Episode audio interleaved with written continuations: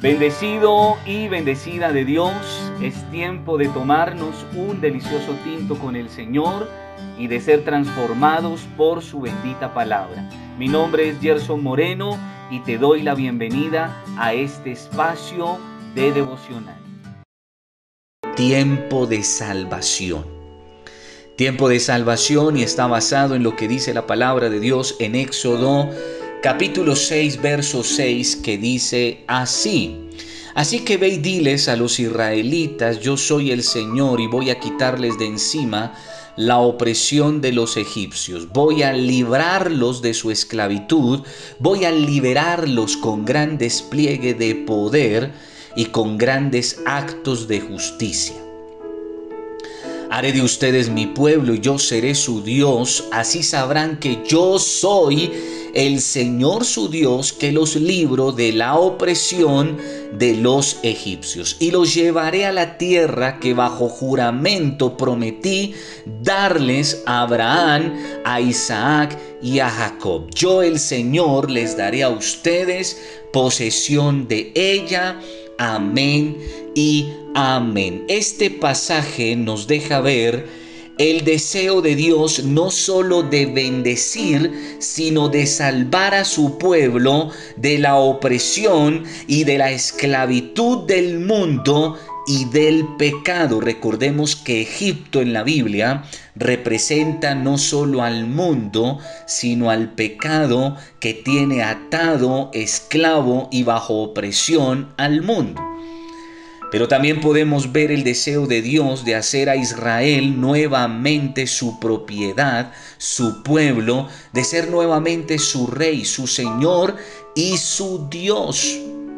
Y todo lo anterior producto del clamor y del gemido del pueblo de Israel. Fue en este momento que Dios trajo a memoria el clamor y el gemido de Israel que encontramos en Éxodo capítulo 2, verso 23 al 25, que dice, mucho tiempo después murió el rey de Egipto. Los israelitas, sin embargo, seguían lamentando su condición de esclavos y clamaban pidiendo ayuda. Sus gritos desesperados llegaron a oídos de Dios, quien al oír sus quejas se acordó del pacto que había hecho con Abraham, Isaac y Jacob. Fue así como Dios se fijó en los israelitas y los tomó en cuenta. Fue en el momento de inestabilidad, de incertidumbre, de crisis, de adversidad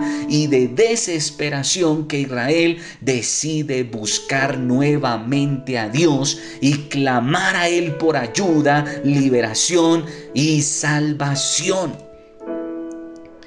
Y es que infortunadamente, tiempos como los que estamos viviendo, a aquellos que ya conocemos a Dios, pero que se han apartado del Señor, se han olvidado de Dios, son estos tiempos que nos lleva nuevamente a Dios, que nos lleva a buscar su rostro y no de cualquier manera ni de cualquier oración, sino con clamor y gemido. Pero tiempos como estos, que para muchos es, son tiempos terribles, difíciles, en fin, vienen a convertirse en tiempos de salvación.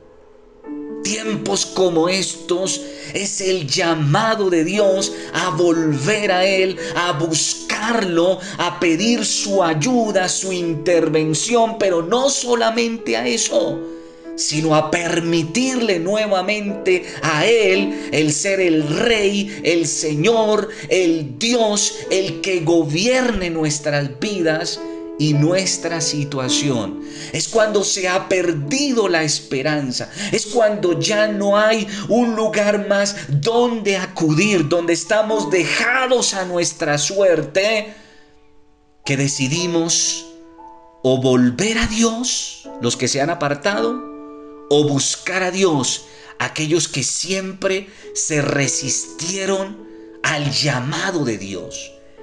Y entonces cuando el pueblo gime y cuando el pueblo decide clamar a Dios, dice la palabra en el capítulo 3, verso 7 de Éxodo. Éxodo 3, 7 dice la palabra, pero el Señor dijo, he visto lo mucho que ha sufrido mi pueblo en Egipto y he escuchado sus quejas pidiendo ayuda. Estoy consciente de su dolor. Al clamor y al gemido del pueblo, la respuesta de Dios no se dejó esperar. ¿Cuál fue la respuesta del Señor? Que Él oyó, que Él recordó, que Él miró y que Él reconoció. Y estos cuatro verbos mi querido, mi querida, amado y amada de Dios, nos hablan acerca del gran verbo, del gran nombre de Dios, que luego aparece en Éxodo capítulo 3, verso 14, el gran yo soy. Y este verbo con el cual se presenta Dios a Israel, ese verbo yo soy compone los cuatro tiempos del verbo, o sea, pasado, presente y futuro. El Dios de ayer, de hoy y de los siglos de los siglos, dice la palabra. Pero ese verbo yo soy nos habla nos habla de la providencia de Dios. ¿Y qué quiere decir providencia?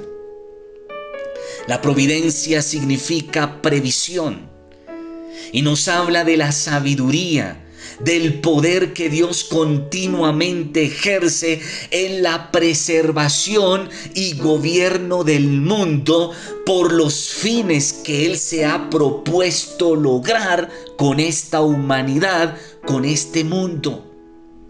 Pero cuando hablamos de providencia, hablamos también del cuidado de Dios, del auxilio de Dios, del apoyo de Dios, de la supervisión de Dios sobre toda la creación desde el principio y hasta la eternidad. Entonces, providencia nos habla de qué? De la preservación de Dios. Hasta hoy Dios ha preservado el mundo y ha preservado la humanidad, pero ha preservado a su pueblo y ha preservado a su iglesia con un propósito que Él se ha propuesto.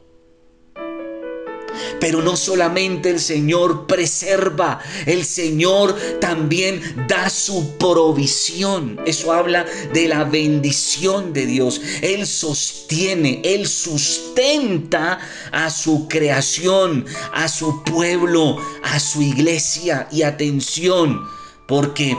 Eh, la providencia habla del gobierno de Dios sobre todo lo que Él ha creado. Él lo gobierna todo, Él lo domina todo, Él determina lo que ha de suceder. Él lo determina.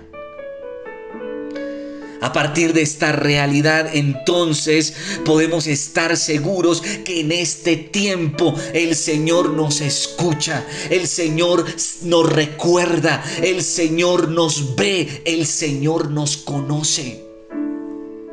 Y cada una de estos verbos, de estas palabras, tanto por separado como unidas, expresan no solo una conciencia del problema del pueblo de Dios y del mundo, sino una participación activa en la aflicción de este mundo, del pueblo de Dios, y así como la certeza de que el Señor los librará los librará. Entonces dice la palabra en Éxodo 6:5, he oído además el gemir de los israelitas a quienes los egipcios han esclavizado y he recordado mi pacto. Estamos viviendo tiempos de salvación. Dios sigue gobernando. Dios sigue preservando. Dios sigue proveyendo para este mundo para sus hijos, para su pueblo. El Señor no se ha hecho el de la vista gorda, el de la oreja mocha. Él ve la situación y oye el clamor de su pueblo, de sus hijos. El Señor participa activamente en los acontecimientos no solo del mundo, sino de su pueblo. Pero ¿qué hizo que Dios no solo se acordara, no solo inclinara su rostro y quisiera intervenir. ¿Qué fue lo que hizo que eso pasara? Que el pueblo decidió, en esa situación en la que estaban, decidieron no solo buscar a Dios y no solo hacer una simple oración, no, ellos decidieron clamar, gemir a Dios por su ayuda. Y entonces el Señor decide intervenir, decide actuar en su situación. Y entonces dice la palabra en el Salmo 34, 17 al 19. Salmo 34, 17 al 19 dice la palabra, los justos claman y el Señor los oye, los libra de todas sus angustias. El Señor está cerca de los quebrantados de corazón y salva a los de espíritu abatido. Muchas son las angustias del justo, pero el Señor lo librará de todas ellas. Isaías 59.1 dice la palabra, la mano del Señor no es corta para salvar, ni es sordo su oído para oír. ¿Qué está esperando el Señor? en este tiempo, tanto de su iglesia, de sus hijos, de su pueblo, pero también de las demás personas del mundo que en esta situación de crisis, de dificultad, de adversidad, de inestabilidad, de incertidumbre, decidamos volvernos a Él, buscar su rostro, clamar por su ayuda y entonces el Señor va a intervenir. Y cuando Él intervenga, algo va a suceder. Milagros suceden, cosas poderosas suceden sobre la vida de aquel, de aquella que decide buscar al Señor con todo su corazón. Pero no solamente buscar al Señor con todo su corazón, sino que adicional a eso, permitirle al Señor ser su Señor, su Dios, su Rey, el que le gobierne, el que le dirija, el que tome el control de su vida y de cada área de su vida. Es entonces que el Señor va a intervenir. Es entonces que el Señor va a oír tu oración, va a oír tu clamor. Este es un tiempo de salvación. No te pierdas la continuación de este tema, la conclusión de este tema, de esta enseñanza. Por el momento quiero invitarte para que oremos al Señor y le, pedimos, y le pidamos a Dios que se acuerde de nosotros, que tenga misericordia de nosotros. Padre, en esta hora te alabamos y te bendecimos. Te damos a ti la gloria, la alabanza y la adoración, porque solo tú, Señor, la mereces. Padre, en esta hora comprendemos a la luz de tu palabra no solo tu deseo de bendecirnos, sino tu deseo de salvarnos, de hacernos libres, de quitarnos la opresión del maligno, del pecado, esa opresión que el mundo genera sobre nosotros, ejerce sobre nosotros y de la que muchos están todavía esclavos.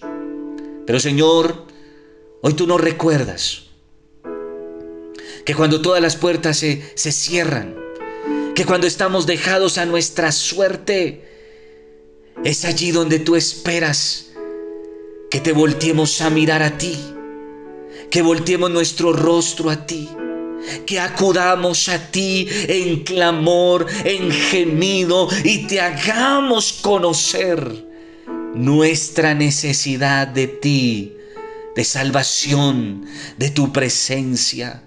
Pero hoy entendemos también a la luz de tu palabra que no solo tú quieres bendecirnos, levantarnos y darnos la victoria, salvarnos, sino que tú también quieres ser nuestro Dios, nuestro Señor, nuestro Rey, quien gobiernes nuestra vida y cada área de nuestra vida. Por eso en esta hora te entregamos el control de nuestras vidas.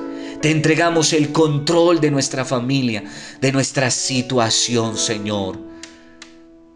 En esta hora, Señor, te permitimos ser nuestro Dios, nuestro Señor y nuestro Rey. Te necesitamos, Dios, en este tiempo. Trae salvación, Señor, a nuestras vidas, pero trae salvación a aquel que está lejos de ti, que está preso del pecado, preso del maligno. En el nombre de Jesús, gracias Dios. Toda la gloria y toda la alabanza sea para tu nombre, el nombre de Jesucristo. Amén y amén. Te bendigo, paz de Cristo, y que la gloria del Eterno resplandezca sobre tu vida, sobre tu casa y sobre los tuyos. Hasta una próxima oportunidad.